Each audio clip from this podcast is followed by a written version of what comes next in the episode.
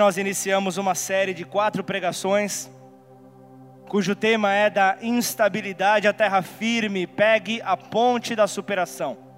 Esse é o tema da mensagem. A cada domingo acrescentarei algo para a parte do dia, para aquilo que Deus está falando sobre nós, para nós nesta noite. Hoje falarei a respeito da oposição.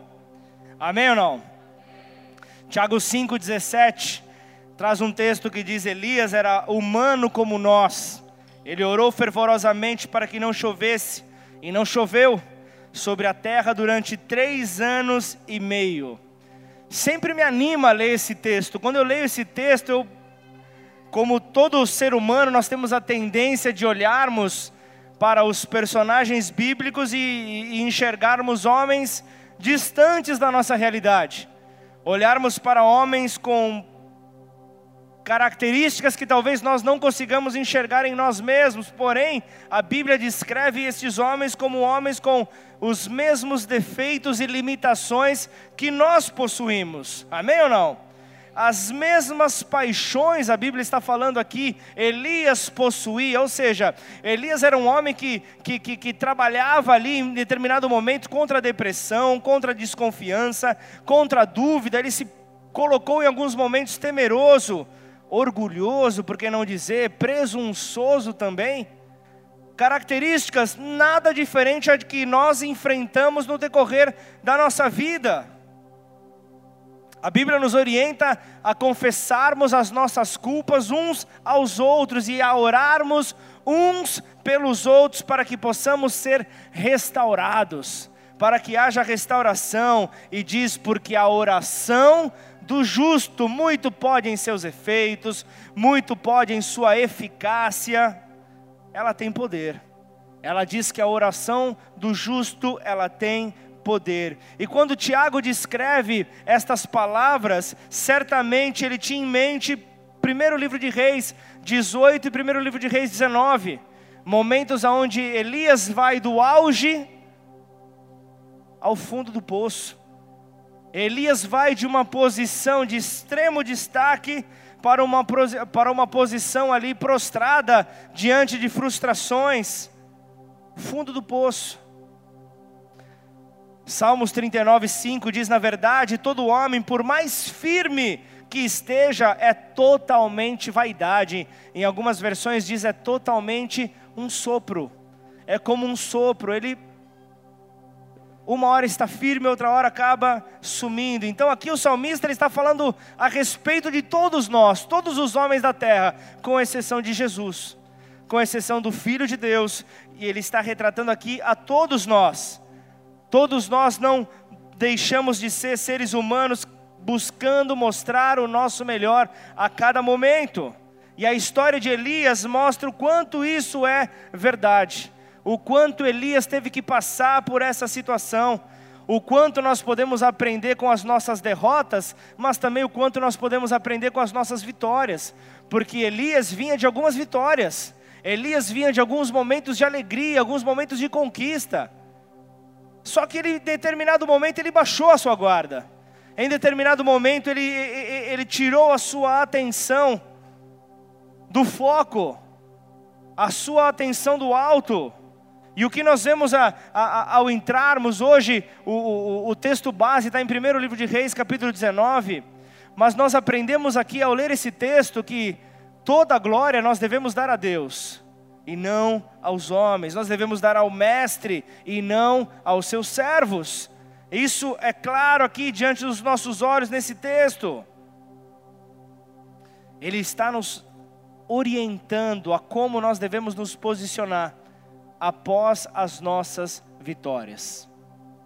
As vitórias elas vêm, porém nós temos que gerar uma manutenção. Nós temos que termos uma atenção sobre tudo que está envolvido em relação aos sentimentos que vêm com essas vitórias. E o curioso é que num piscar de olhos nós passamos da alta montanha do triunfo para o vale da provação. Uma hora estávamos lá em cima é, com grande alegria, outra hora nós estamos sendo provados. Muita ve muitas vezes perguntando onde foi que nós erramos, Agora pensa você se Elias pudesse abrir o seu coração para um conselheiro, certamente ele descreveria o atual momento que ele está vivendo como um momento de um colapso emocional, um momento onde as suas emoções viraram como que farelos, as suas emoções foram destruídas. Elias, um, o, o grande homem que viveu tantas coisas, estava vivendo ali um colapso ministerial um colapso nas suas emoções, ele se encontrava fisicamente exausto.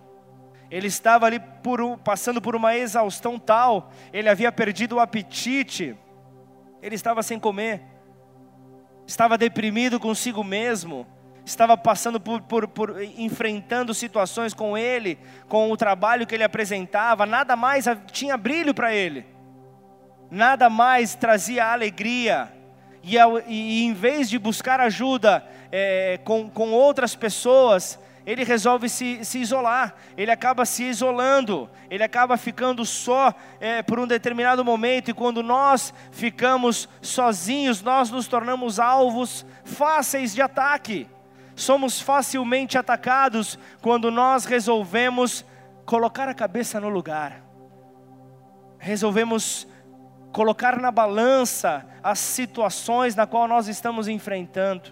Na verdade, nós estamos enxergando, mas nós não queremos enfrentar, porque as forças muitas vezes nos faltam. E Elias estava assim, sem nenhum tipo de brilho diante dos seus olhos.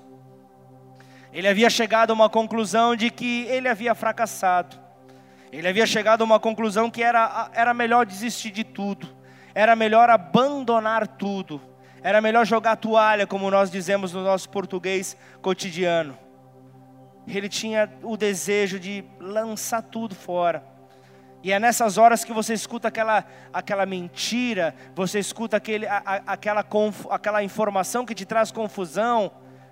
Ao invés de você enfrentar o que você está passando, não é melhor você colocar um pano quente sobre o teu problema e ir para um outro lugar? Essa mentira vem sempre.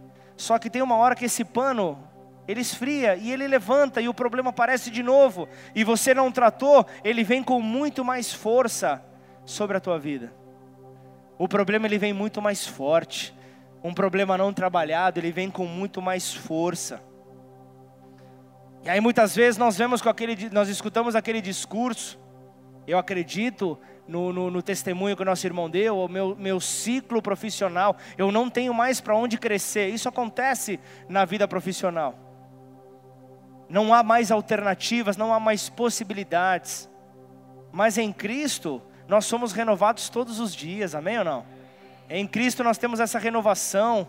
E o ciclo ele só vai encerrar quando nós formos para a glória, amém? Até lá nós estaremos passando por trabalho. Podemos colocar até uma faixa na nossa frente como aquela que o Diego coloca em todo lugar nessa igreja, interditando tudo, né? Bombeiro é uma coisa, às vezes, né? É uma benção, mas se sair uma vírgulazinha fora, mete a zebrada ali, conserta e depois faz tudo. Tá certo, tem que ser assim mesmo. Tem que ter excelência, não é, Rafa? Se não tiver excelência, de nada vale. Amém? Só que hoje, então, nós começamos esta série. E hoje nós vamos falar sobre as oposições que aparecem diante dos nossos olhos. A oposição que insiste em querer se levantar para paralisar a minha vida e a tua. Amém ou não? Essa, essa pregação ela é dividida em quatro partes. São quatro mensagens falando sobre o grande desafio que nós temos de nos reinventar ao longo da caminhada. Você sabe do que eu estou falando, né, Éder? Você se reinventou, não reinventou? Foi, foi fácil? Chorou um pouquinho? Cabelos, vontade de arrancar cabelos, mas você precisa se reinventar. Precisamos passar por uma reinvenção a cada momento. Há momentos onde você se olha no espelho e você fala, mas quem é esse que está refletindo aí? Nós precisamos passar por esse processo e que Deus possa nos dar graça para poder continuarmos a avançar. Então, se você se encontra hoje firme, guarde-se bem Guarda bem esta mensagem no teu coração, pois uma hora ou outra você vai poder precisar dela. Agora, se você está com vontade de desistir, se você está se sentindo dessa maneira, pensando que o seu trabalho todo foi em vão, essa mensagem certamente é para você. Amém ou não? Então que nós possamos guardar tudo que o Senhor tem para nós nesta noite, saindo de uma vida de altos e baixos, de uma instabilidade, para podermos pousar em terra firme. Para isso nós precisamos nos superar, por isso a ponte da superação. Então, nós estamos nesta noite entre a instabilidade e a terra firme, pegando então a ponte da superação. Amém ou não? Põe a mão sobre a tua Bíblia, vamos orar? Pai, em nome de Jesus, eu quero nesta hora, Pai, entregar o, este momento a Ti, Senhor, declarando que eu nada posso oferecer se não vier do alto, Pai. Eu nada tenho a compartilhar se não for o Senhor quem antes me entregou. Por isso, Pai, em nome de Jesus, usa o teu filho, usa o teu servo, Pai, como teu instrumento nesta noite, Pai. Eu sei que a palavra ela começa cortando na minha vida, Pai, mas que ela possa ter aplicação sobre a vida de cada filho teu que o Senhor permitiu nessa noite estar aqui. Por isso, Senhor, em nome de Jesus, Senhor, que nada venha fugir do nosso entendimento, que não haja distorções, que não haja confusão, mas que hoje haja clareza neste lugar. Por isso, eu quero te agradecer e te louvar desde já pela tua vitória, Pai, sobre as nossas vidas, nos trazendo, Pai, a terra firme para a tua glória, em nome de Jesus. Amém? Exalta o nome do Senhor aí do teu lugar.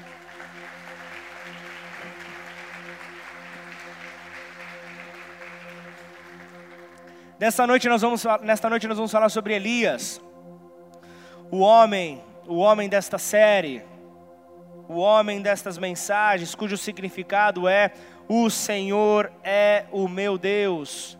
O Senhor é o meu Deus. Então o seu nome reflete o seu caráter. O seu nome reflete o seu caráter, uma vida totalmente dedicada a Deus. Elias, então, ele, devido a esse compromisso que ele tinha, já a partir do seu nome, é que Deus encontrou espaço para poder usá-lo poderosamente, para usá-lo de uma maneira que o, os homens viram, foi Deus quem fez. Então você vê ele, você vê ele vivendo grandes coisas. Você vê no primeiro livro de Reis, no capítulo 17, você vê Elias é, é, declarando que haveria uma grande seca sobre a terra estava predizendo então uma seca que viria, e se ele fala de seca, ele fala: as torneiras dos céus estarão fechadas, não haverá mais chuva, e pensa num povo que vivia às custas da, da, da, da terra, a, a, a, a, chuva vinha para tratar a terra, para ajudar com que, a, com que a semente pudesse então frutificar. Então a chuva falava de mantimento, a chuva falava de provisão, a chuva falava de fé. E ali naquele tempo, então, Elias se depara com um povo rebelado, Elias se depara com um povo ali que estava adorando a, a, a outros deuses, um povo que estava ali adorando a, a outros deuses que estavam ali é, é, envolvidos ali entre o meio, entre a sociedade ali presente. E nós vemos ali que entre aquela contaminação havia um casal de reis havia ali Acabe, cuja esposa era Jezabel, um homem que, que, que não se posicionava como tal, apesar de ser um homem duro, permitindo então com que a sua esposa, a chamada rainha má, a rainha perversa, Jezabel, tomasse lugar ali e buscasse a cada dia mais a adoração a Baal. Então essa adoração a esse falso Deus para Israel, ela se mostrou decidida a acabar com a adoração a Deus. Então, Elias era uma oposição para o reino das trevas. Então, deixa eu só dar uma pausa aqui. Então, Elias, um representante de Deus aqui na terra, se tornando uma oposição, um, um, um, um, agente contrário ao reino das trevas. Então, se você se posiciona como embaixador nessa terra, se você se posiciona como homem e mulher de Deus, espere pela oposição. Gostaria de profetizar que você teria o, o caminho aberto que você poderia pregar sem nenhum tipo de problema, é, é, é, ter uma vida reta sem nenhum tipo de questionamento, só que não é verdade. E pensa, quanto mais reto você for, mais oposição você vai ter. E muitas vezes essa oposição se, de, se dá por intermédio de um amigo teu que ainda não conhece a Jesus, um familiar que é muito mais pesado, dizendo: para de ser fanático, para que isso? Não precisa de tudo isso. Quer ler a Bíblia? Pode ler, mas para quê? Se favoreça um pouco, existem situações, tem algumas mentiras que são necessárias. Isso é anunciado, isso é multiplicado. E nós vemos que, que Elias estava confrontando toda a mentira que estava sendo multiplicada naquele tempo. E Elias ele não era um pregador refinado como Isaías, o profeta Isaías, se você não conhece, procura ler na Bíblia um pouco a respeito dessa história, ou o profeta Jeremias, o chamado profeta chorão. Ele já era um profeta um pouco reformador, um pouco rude. Você vê então Elias como, como um homem mais rude, que vem e desafia o povo a abandonar os seus ídolos e a voltar ao Senhor. Isso já causa constrangimento, já causa problemas, e ele não se controlou, ele não parou para que Deus o usasse poderosamente contra esse povo que caminhava sobre direções erradas. Amém ou não? Ele foi um homem corajoso, ele foi um homem que confrontou Acabe pessoalmente. Pensa, como boca de Deus na terra, ele foi diante do rei para mostrar: ó, teu caminho está errado, as suas práticas estão erradas. Ele foi e repreendeu o pecado do rei. E ele também desafiou, ele viu ali os profetas de Baal, os 450 profetas de Baal. Ele falou: vou destruir um por um.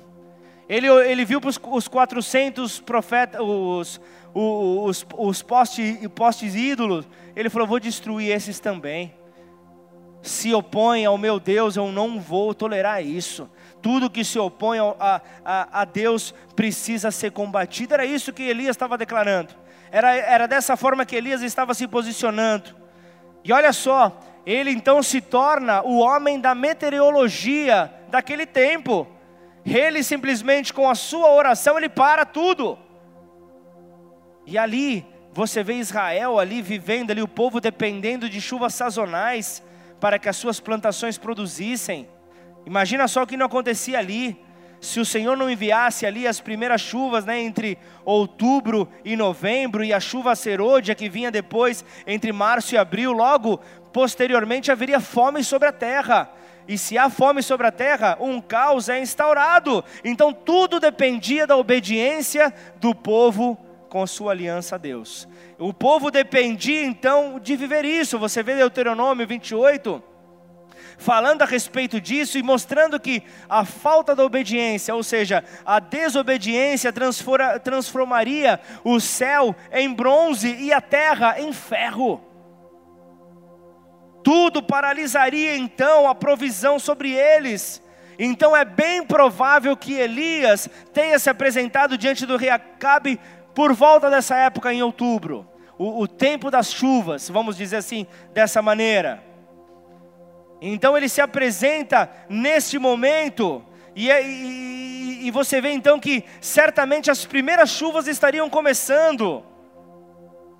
Só que aí depois, você vê que há um, já um, um cessar das, havia um cessar das chuvas entre abril e outubro. Só que o profeta chegou e falou o negócio seguinte: não vai chover nos próximos três anos. Imagina só como já começa aquela movimentação no meio do povo. Falando, a gente vai viver do quê? Vamos comer o quê? O que vai acontecer? O povo ali adorando a Baal, o povo ali adorando a esse falso Deus ao invés do Senhor de modo que o Senhor não poderia entrar então com a chuva prometida. O Deus não poderia entrar com a chuva que ele, que ele havia prometido, e não daria também para manter a aliança por causa dessa adoração falsa. E olha só a confusão que começa a ser travada ali naquele lugar. Deus vem e interrompe as chuvas em decorrência das orações de Elias, ele, ele, ele dá uma, uma paralisação naquelas chuvas e só voltaria a derramar chuva sobre a, terra, sobre a terra em resposta à oração de Elias novamente. Então ali aquele homem posicionado, ele estava fazendo com que houvesse mudanças sobre a terra. Quem está pegando isso? O que você está esperando para se posicionar? Posicione-se. Você, você tem poder para transformar a economia, você tem poder para transformar o lugar onde você trabalha, você tem poder para transformar o lugar onde você estuda, você tem poder para transformar a tua vizinhança. Basta tão somente obedecer a Deus, fazer com que a aliança possa então ser fortalecida.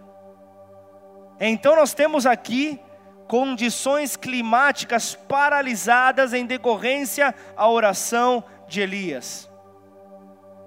Três anos e meio de seca preparariam então o povo para o confronto dramático entre os sacerdotes de Baal e o profeta do Senhor. O terreno estava sendo preparado, o cenário estava sendo preparado.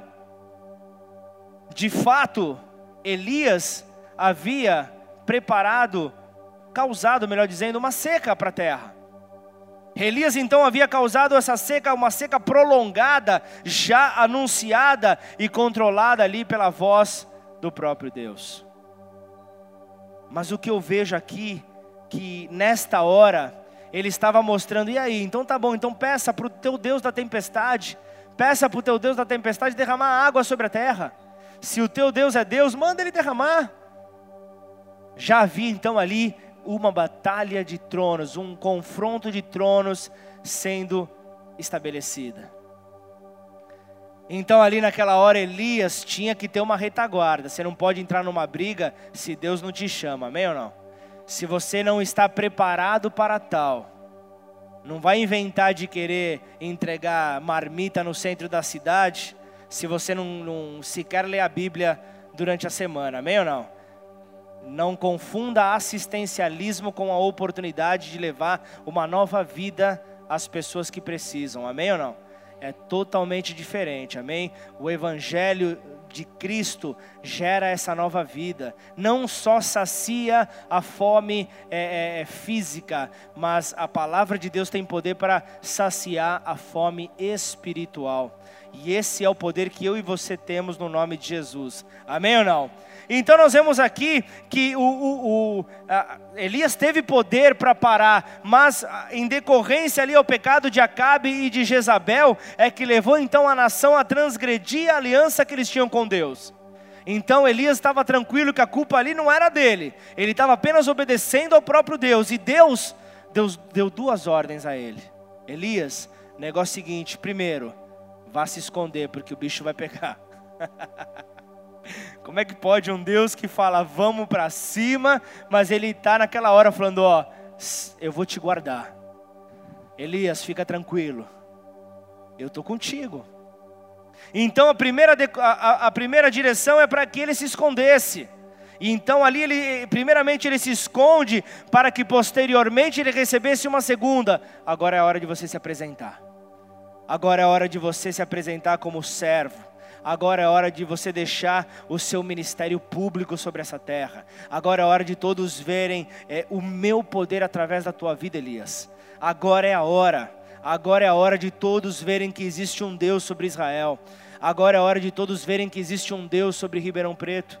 Agora é hora de todos verem que existe um Deus sobre Jaboticabal. Existe um Deus sobre toda a terra, e bem-aventurada esta terra cujo Deus é o Senhor. Por isso nós precisamos compreender isso, que a palavra de, a, a, a palavra de Deus ali, a, a, a palavra de Deus servia como um fortalecimento para a terra, e quando Elias vem e declara essa seca, nós vemos que, que, que ele trouxe também uma outra seca para o povo ali. Então entenda que, que, que, que aquelas chuvas, aquela presença de Deus, a voz de Deus era essencial para a vida espiritual do povo que ali estava, era algo revigorante, era algo que era provido por intermédio apenas do Senhor.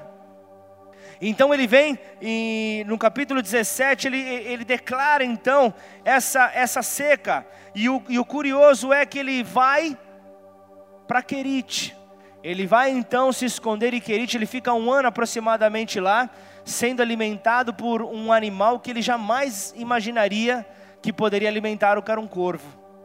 O corvo era um animal que tinha contato com é, é, animais, é, ele era taxado como um animal impuro, e ele se alimentava ali de carcaças de outros animais. Então, como que poderia trazer algo sem contaminar o profeta? E olha o que Deus prepara: quando Deus quer guardar a tua vida, Deus vai e Ele usa o que Ele quiser. Posso ouvir um amém ou não? Estão comigo ainda? Quando Deus quer fazer ao teu favor, Rafael, Ele move céus e terra, não importa quem for. Aí você vê alguém que não tem capacidade destruindo outros 13 candidatos. Não é por causa dos olhos azuis do Caetano, amém ou não? é porque Deus moveu céus e terra para que a palavra dele fosse cumprida na vida do filho dele. Amém? Então nós vemos o que? Nós vemos o poder de Deus sendo manifesto sobre essa situação. E então os, o, o corvo começa a trazer pão, começa a trazer ali carne ali para alimentar ali o, o servo dele. Então você vê ali que naquele momento Deus mostra, filho, eu estou te guardando fica tranquilo. Você pode estar tá aí com as suas loucuras, você pode estar tá aí com os seus questionamentos, você pode estar tá aí com, com o seu sentimento de fracasso, mas eu estou contigo. Porque eu vi um coração sincero em você.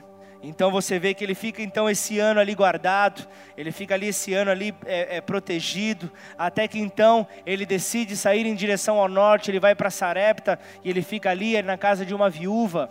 E ali, nas palavras de Watchman Nee, você vê, dada a nossa tendência de olhar para o balde e de esquecer da fonte, Deus com frequência muda seu meio de suprir as necessidades a fim de manter, os, manter nossos olhos fixos na fonte. E os olhos de Elias jamais saíram da fonte. E quando ele vai para Sarepta, ele se depara ali com uma viúva. Imaginem só vocês ali, Naquele momento, uma viúva não tinha um marido para levar a provisão para sua casa. Então ali havia uma, uma necessidade, havia uma oposição diante do ministério daquele homem. Ele falando, puxa, mas eu fiquei já um ano ali debaixo ali é, de, de um arbusto, debaixo de uma árvore ali, buscando sombra, buscando me esconder. Quando eu acho que algo vai mudar, eu me deparo com um cenário escasso, um cenário de sequidão. Como que pode algo assim? E quando as coisas estão ruins, elas podem piorar, amém ou não? Aquela viúva só tinha um, um filho. Você não vai acreditar, Rafa. O filho morre. O cara chega lá esperando provisão, o filho morre. Aí ele fala: Pronto. Vim aqui para descansar. Olha o trabalho que eu tenho pela frente, mas eu estou com o pai, amém ou não? eu estou com o pai. Então, Elias, o que, que ele faz? Leva o, o, o filho daquela viúva para o quarto onde ele estava. E ele fala agora, agora é Deus, é, é, é só Deus para poder trazer então a, a, vida novamente. Ele começa a clamar pelo filho daquela viúva, para que então a, a, a, a, a vida fosse novamente colocado sobre ele. E ele começa a entrar nesse clamor, e o Senhor vem e ouve, ele ouve com atenção a voz de Elias e a alma do menino, então torna, torna a entrar nele, e ele vem e revive. Nisso a mulher chega e diz: Ah, agora sim, nisto conheço agora que tu és homem de Deus e que a palavra do Senhor na tua boca é verdade. É isso que nós desejamos encontrar na nossa caminhada, não precisando ali abrir a todo momento a Bíblia, mas que a nossa vida possa mostrar o poder de Deus manifesto e que as pessoas possam dizer: Ah, eu vejo em você o reflexo de Deus, eu vejo na tua face o brilho do olhar do Senhor, eu vejo o próprio Deus na tua vida, eu vejo as palavras dele na tua boca. É isso que nós precisamos viver, é dessa maneira que nós precisamos viver. Então você vê que ele vai, traz a vida, então ali ele entra no capítulo 18, ele se apresenta.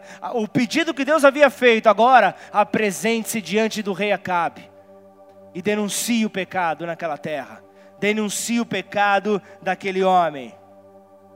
Que vem o fogo, que vem o fogo três anos escondido. Ele passa um tempo no Querite, ele passa um tempo em Sarepta, escondido. Mas agora veio a ordem: apresente-se, soldado. Apresente-se agora, ouça a voz do general dos exércitos, ouça a voz do teu Senhor. Então você vê ali, é, primeiro livro de Reis 18, capítulo 36, vem comigo. Elias enfrenta os profetas de Baal no Monte Carmelo. Aí vem versículo 36: No devido tempo, para se apresentar a oferta de manjares, aproximou-se o profeta Elias e disse: e disse: Ó Senhor, Deus de Abraão, de Isaque e de Israel, fique hoje sabido que tu és Deus em Israel e que eu sou teu servo e que, segundo a tua palavra, fiz todas estas coisas. Responde-me, Senhor.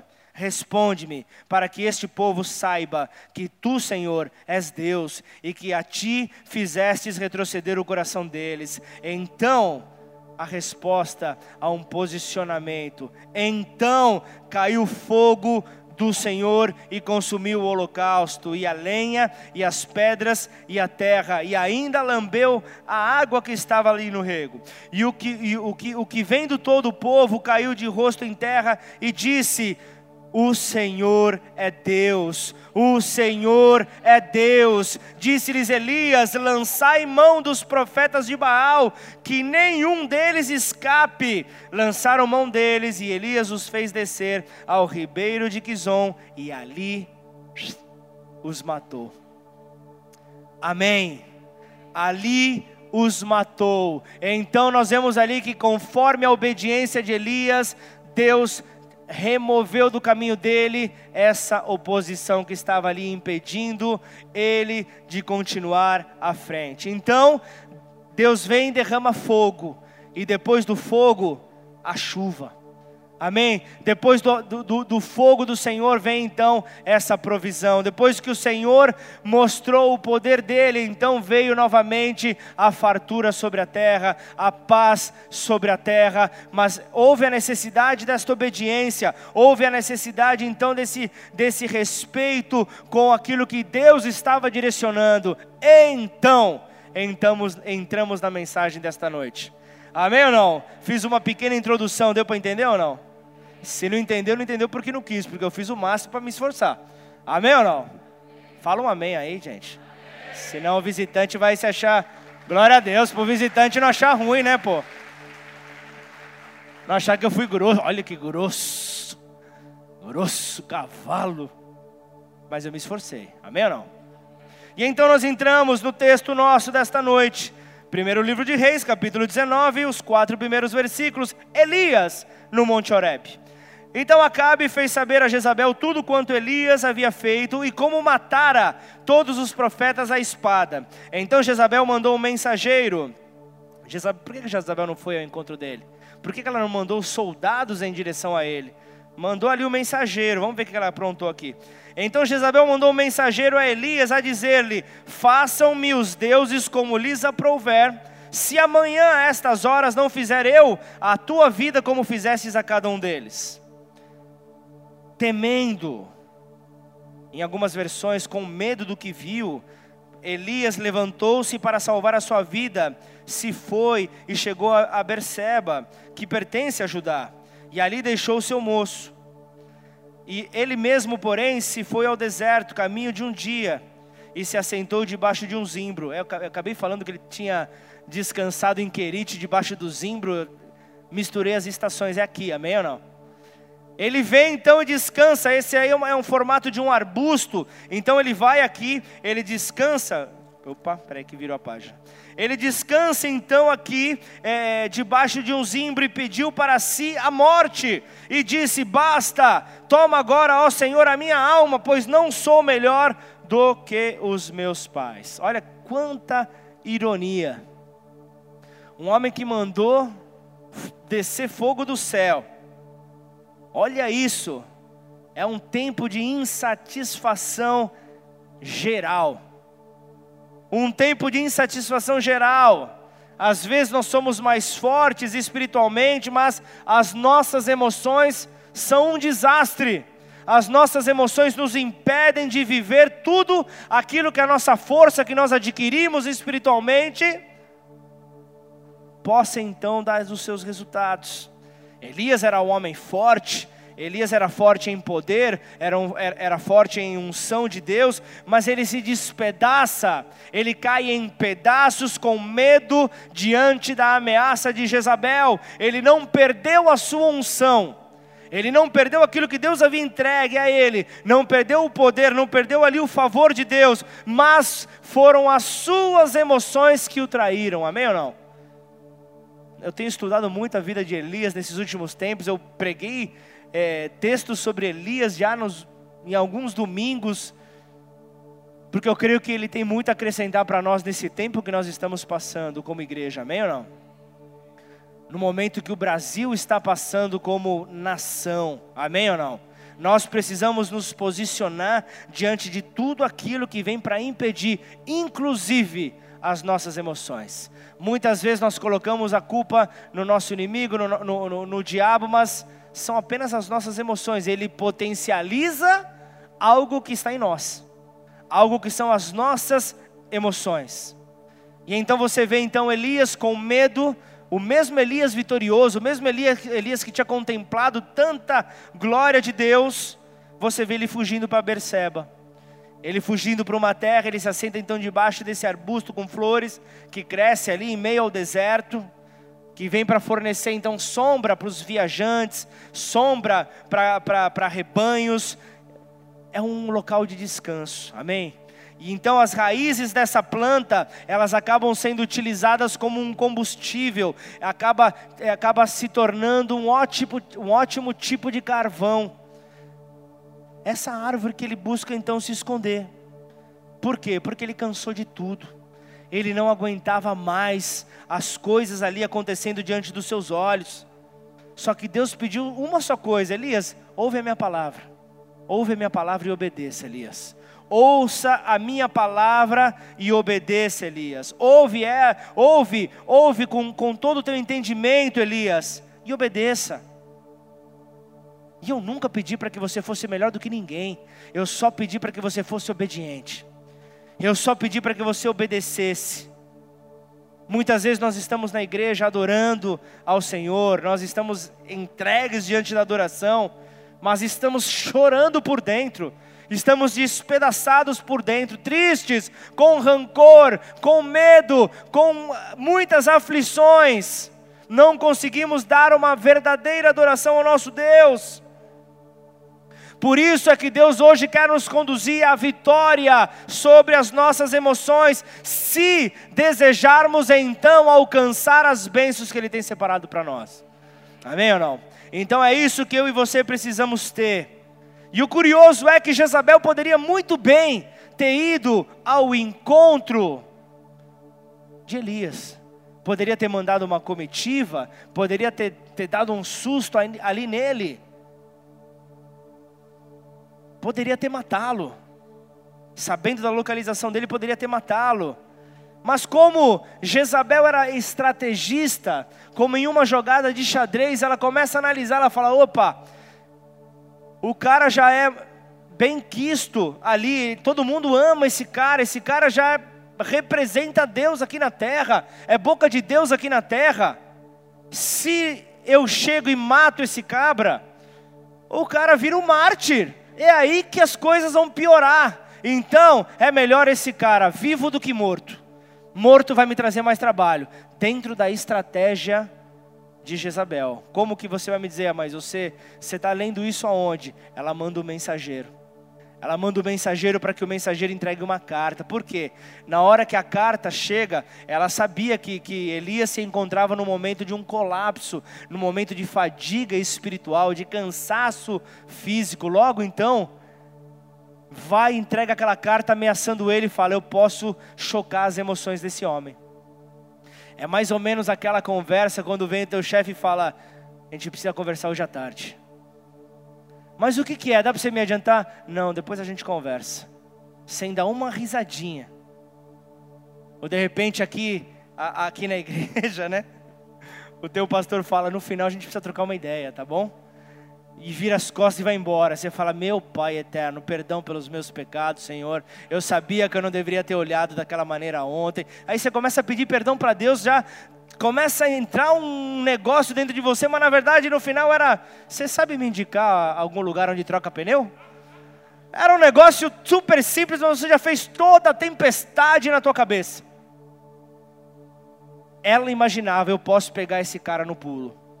Eu posso gerar isso dentro dele. E eu quero que ele, através dessa, dessa mensagem, eu quero ver ele desaparecido, porque se ele desaparecer, o povo vai ficar muito mais propenso a voltar a adorar a Baal. Porque vai ver, cadê o, o meu líder? Cadê o homem de Deus? Cadê aquele que representava a força de Deus aqui na terra? Sumiu, desapareceu, tomou um chá de sumiço. Como que pode uma coisa dessa? Então o povo ficaria propenso a adorar a Baal. E o que, que o inimigo faz para te aterrorizar? Qual que é a atitude dele? Como que ele age para te aterrorizar? Ele te ameaça. Ele joga ameaças para você, ameaças na tua mente. Ele, ele lança palavras dizendo: Eu vou te derrotar, eu vou acabar com você. Tudo que você está fazendo aí é em vão. Para com isso, é muito pequeno, não vai mudar nada. É apenas uma gotinha em meio a um oceano. Desista, desista. Para que, que você vai começar essa mudança agora?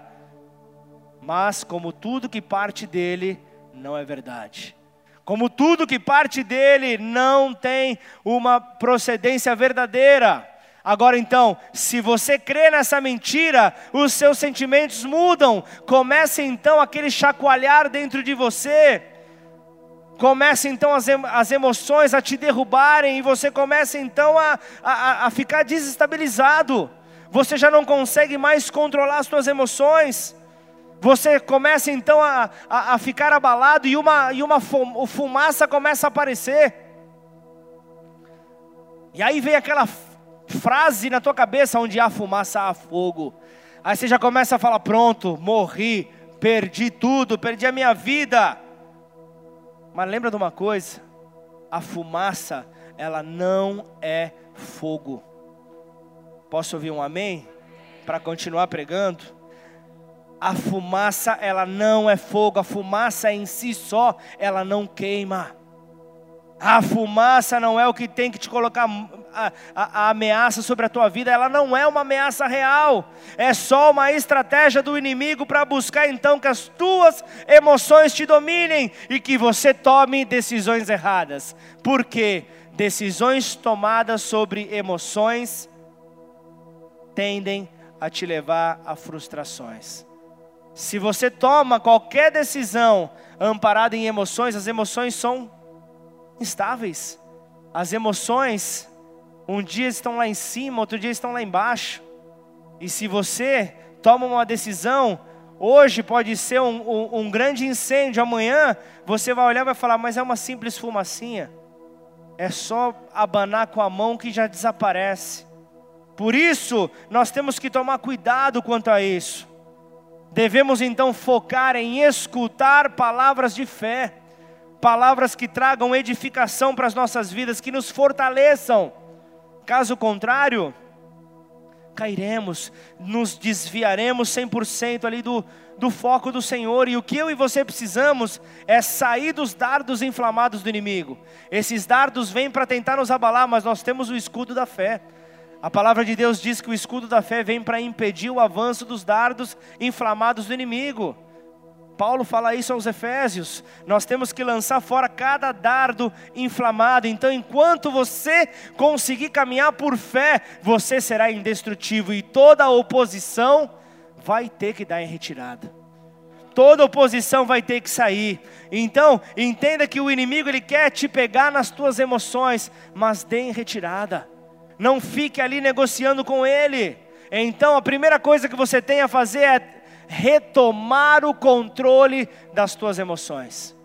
Retome o controle das suas emoções e o melhor de tudo, encontre a companhia correta não esteja é, acompanhado de maneira errada, amém? A Bíblia, a Bíblia no, nos orienta que para andarmos com pessoas sábias, que certamente nos tornaremos sábios, amém ou não? É mais ou menos aquilo que, que, que nós costumamos declarar, né? É, Diga-me com quem andas, que eu te direi quem és. É mais ou menos aquilo que você talvez costuma declarar nos seus bate-papos por aí. Mas a Bíblia nos orienta a buscarmos sabedoria, principalmente uma sabedoria vinda do alto. Então entenda que no teu momento difícil, no teu momento de fraqueza, você precisa tomar cuidado com quem você se une. No teu momento de fraqueza, você tem que estar atento para não se unir com uma companhia errada. Certamente aquele que, que, que te persegue, que te aponta o dedo, esse está pior do que você. Esse está muito pior do que você. Então se certifique de andar com pessoas que caminham sobre uma mesma visão que você. Pessoas que não irão te conduzir para um caminho errado. Certifique-se disso, foque-se então em Deus, exclusivamente nele e na sua palavra. Posso ouvir um amém ou não? É isso que eu e você precisamos, então, ir ao encontro das promessas que Ele tem para as nossas vidas. Cada promessa que Ele liberou, Ele é fiel para cumprir uma após outra. Ainda que o teu inimigo, ele te diga que você será destruído, lembre-se que o inimigo, sem autorização do próprio Deus, ele não pode tocar em você. Ele não pode tocar em você, então se agarre a essa promessa se agarre a essa palavra que as portas do inferno não prevalecerão contra a igreja do Senhor Jesus nesta terra. Amém ou não? Que essa palavra seja viva nas nossas vidas. Ele te guardará. Não importa, não se preocupe como em saber como ele irá fazer, apenas confie que ele vai fazer. Outro ponto para é, nós precisamos retomar as nossas emoções, precisamos então é, é, é ir ao encontro das promessas, buscar uma, a, as companhias ideais, as companhias corretas e caminhar sobre moderação. A Bíblia diz que, que não nos foi dado um espírito de, de medo, mas foi dado um espírito de amor, de que mais? Aleluia, mandaram um espírito de aleluia. O que, que é o espírito de aleluia? Só para curiosidade. Deus não nos deu espírito de medo, mas nos deu espírito de amor. Viu quem? Saudade. Pelo amor de Deus, gente. Mergulhando na palavra. Não, não, não, não deixa o pastor ter um ataque cardíaco aqui no altar, pelo amor de Deus. Ele não nos deu espírito de medo, mas nos deu espírito de amor,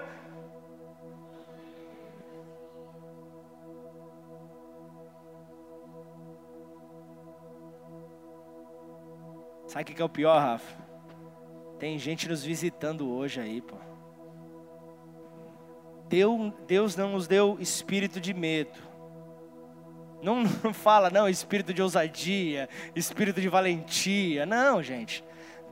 Deus não nos deu então espírito de medo. Deus não, não nos deu esse espírito que vem para nos paralisar, mas Ele nos deu de amor, de poder de moderação, de equilíbrio. Ele nos deu é, é, o controle, o domínio próprio sobre o medo.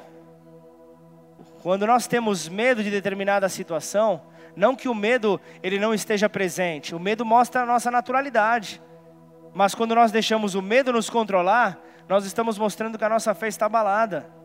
A nossa fé então está abalada, então nós não podemos, nós não podemos ser dominados por, pelo medo. Quando o inimigo vem e declara para você: corre, suma daqui, você, é, é quando você mais precisa estar firme.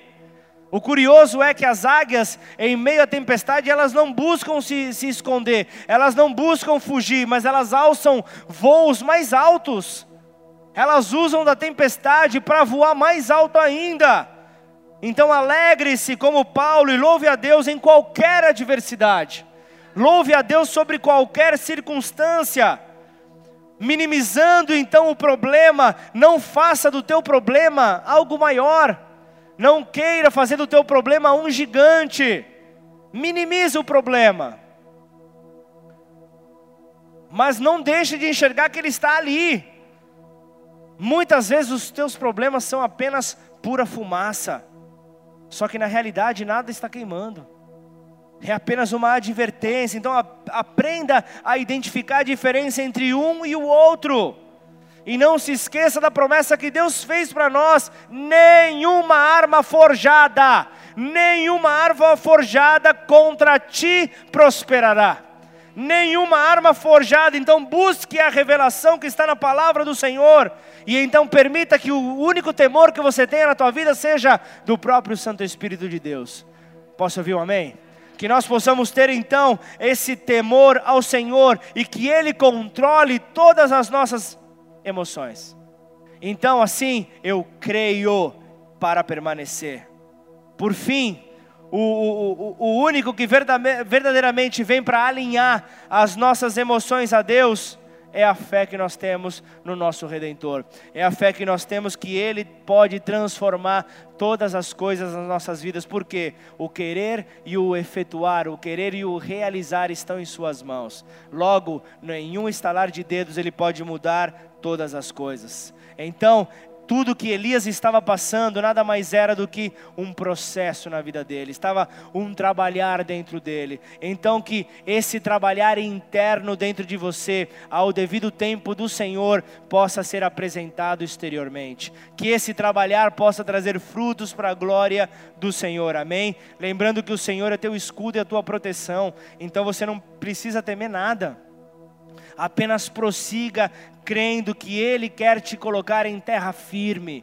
Ele quer te colocar em uma terra onde as aflições não tomarão conta dos teus dias, e tudo que vier ao teu coração virá com cura para o Senhor. Amém? Verá a cura do Senhor, as tuas emoções serão curadas para a glória dEle. Então, apague todo o temor e dor e declare que as suas lágrimas de angústia agora ganharão lugar a lágrimas de alegria, a lágrimas de fortalecimento no Senhor, porque o teu Senhor bradou sobre a tua vida, porque você creu, porque você obedeceu, você contemplou então o agir de Deus na tua vida. Contemple esse agir do Senhor. Elias estava vivendo ali uma combinação de um colapso emocional, exaustão, fome, uma sensação de fracasso, nada empurrava ele para frente, para ajudar. Ele estava com falta de fé. Eu estou falando de Elias, o profeta, amém ou não? Eu não estou falando do, do, do, do, do Joãozinho da pipoca, eu estou falando de Elias, o profeta, que viu ali a chuva parar sobre a terra eu estou falando desse homem, uma, é, é, esta combinação. O que, que Deus estava querendo fazer? É raro, é raro que Deus permita que os seus servos vejam todo o bem que eles fizeram pelo, pelo, pelo, no, no seu caminhar, no, no, no, andar sobre a sua vida, tudo que eles fizeram por fé. É difícil que Deus permita que ele possa contemplar. Só que Elias descobriu um pouco mais tarde que sete mil pessoas em Israel não haviam se curvado para Baal. Olha só, por causa do testemunho daquele homem, o que, que eu estou querendo dizer para você? Não é hora de desistir, porque tem pessoas que estão olhando para você, tem pessoas que estão se apegando ao teu testemunho, tem pessoas que estão se apegando àquilo que você fez nesta terra. Talvez você nunca saberá a colheita que, vi, que veio por causa da tua atitude, mas tudo voltará em glórias ao nosso Senhor, se você concorda concorda, dá um amém e glorifica o nome dEle. Aleluia! Curva sua cabeça, fecha os olhos. É apenas o primeiro dia, Senhor. É apenas o primeiro dia de outros, outros três que virão, Pai. Senhor, se existe algo que vem para nos enfraquecer, se existe algo que vem para gerar medo, gerar confusão dentro de nós. Porque se nós abandonamos o, o lugar onde nós estamos, se nós abandonamos as atitudes que nós estamos realizando, talvez você tenha plantado sementes de amor sobre a vida de uma família, sobre a vida de pessoas. Não desista, não pare, continue crendo que fiel é aquele que prometeu, ele irá cumprir, ele irá, irá cumprir, porque o compromisso dele é com a palavra dele. Sem dúvida, o ministério de Elias havia influenciado parte dessas pessoas que não se prostraram a Baal. Certamente a tua vida é motivo de influência para muitas pessoas que estão te observando.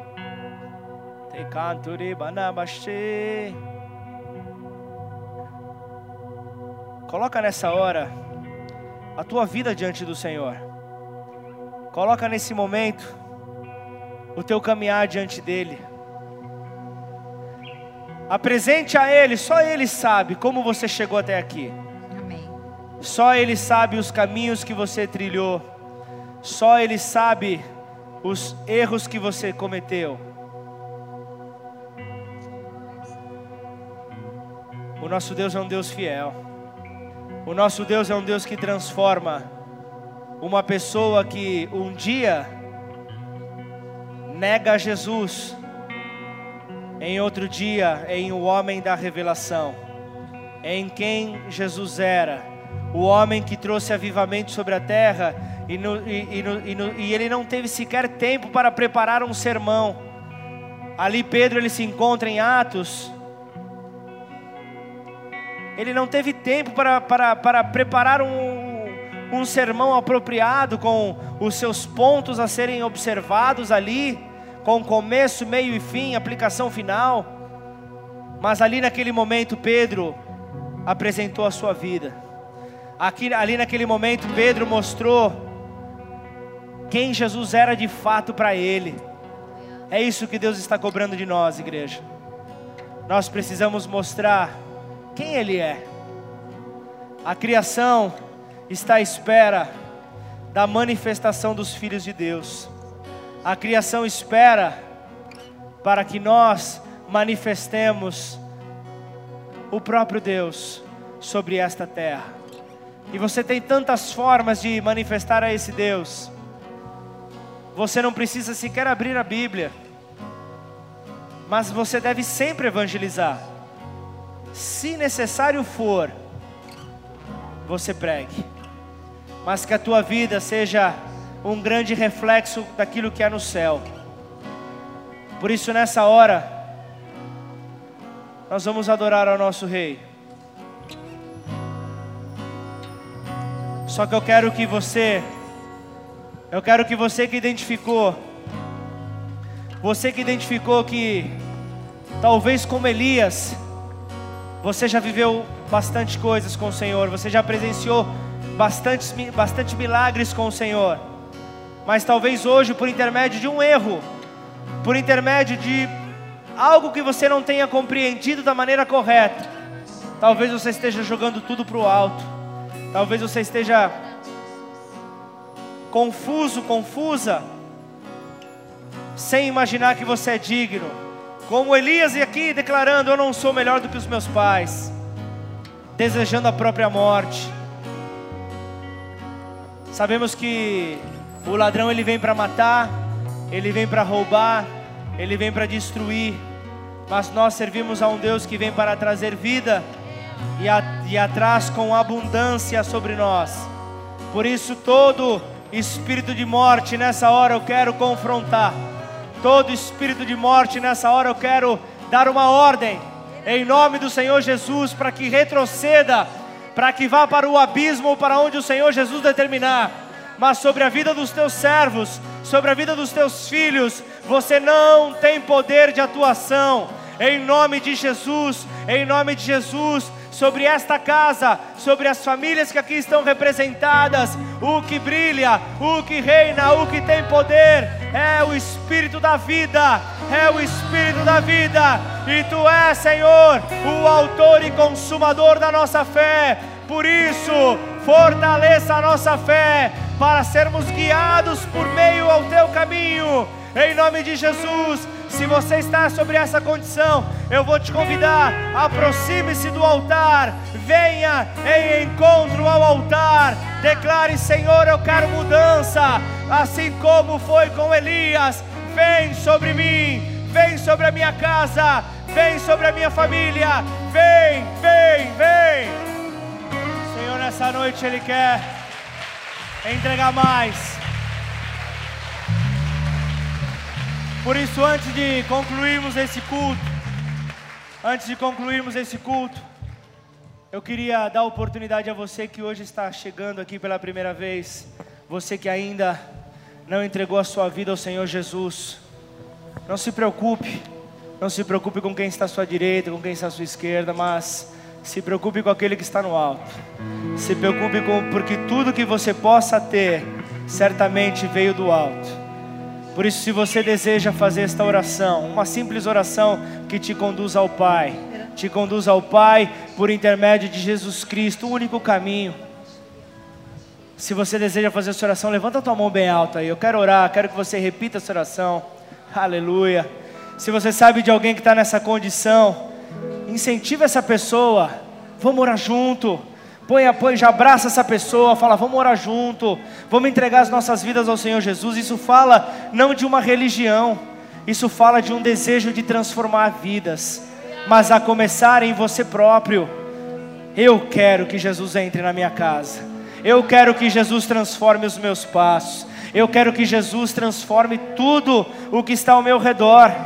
E quando nós falamos de avivamento, nós falamos em queda de criminalidade, nós falamos em queda de desemprego, nós falamos em, em revolução das estatísticas, isto é o avivamento, este é o poder do avivamento, porque é Deus manifesto na vida das pessoas. Por isso, não deixe alguém que ainda não conhece a Jesus, que você de repente trouxe aqui, sem participar deste momento. E inclusive eu te convido, ore junto. Amém ou não? Então repita essa oração comigo, declara assim: Pai. Pai Nesta noite, nesta noite, eu entrego a minha vida, eu entrego a minha vida a ti, a ti, reconhecendo, reconhecendo que Jesus Cristo, que Jesus Cristo é o Filho de Deus, é o Filho de Deus, que veio à Terra, ele veio à Terra em forma de homem, em forma de homem, e morreu em meu lugar, e morreu em meu lugar. Mas ao terceiro dia, mas ao terceiro dia, o Pai, o Pai, o resgatou, o resgatou dos mortos, dos mortos, e o poder da ressurreição, e o poder da ressurreição, hoje está, hoje está ao meu favor. Ao meu favor. Por isso, Por isso eu te reconheço. Eu te reconheço. Jesus Cristo, Jesus Cristo como meu único, como meu e único suficiente, e suficiente Senhor e Salvador. Senhor e Salvador. Escreve o meu nome. Escreve o meu no nome livro da vida. No livro da vida. E a partir de hoje. E a partir de hoje. Muda a minha história. Muda a minha história. Muda o meu caminhar. Muda o meu caminhar. Muda o meu falar. Muda o meu falar. Muda o meu agir, Senhor. Muda o meu agir, Senhor. Pai, em nome de Jesus, eu quero orar por cada vida que nessa noite se entregou a Ti, Senhor. Por cada vida que reconheceu o sacrifício único e perfeito de Jesus Cristo, Filho. E então se entregou a um novo tempo, se entregou a uma nova oportunidade de caminhar retamente contigo, Senhor. Por isso, guarda o coração de cada um, livra a cada um destes de todo mal, e a partir de hoje, Senhor, que possam viver, ó Pai, tudo o que o Senhor tem designado para eles, em nome de Jesus. Amém? Dá uma salva de palmas a Deus aí no teu lugar. Aleluia, aleluia, aleluia.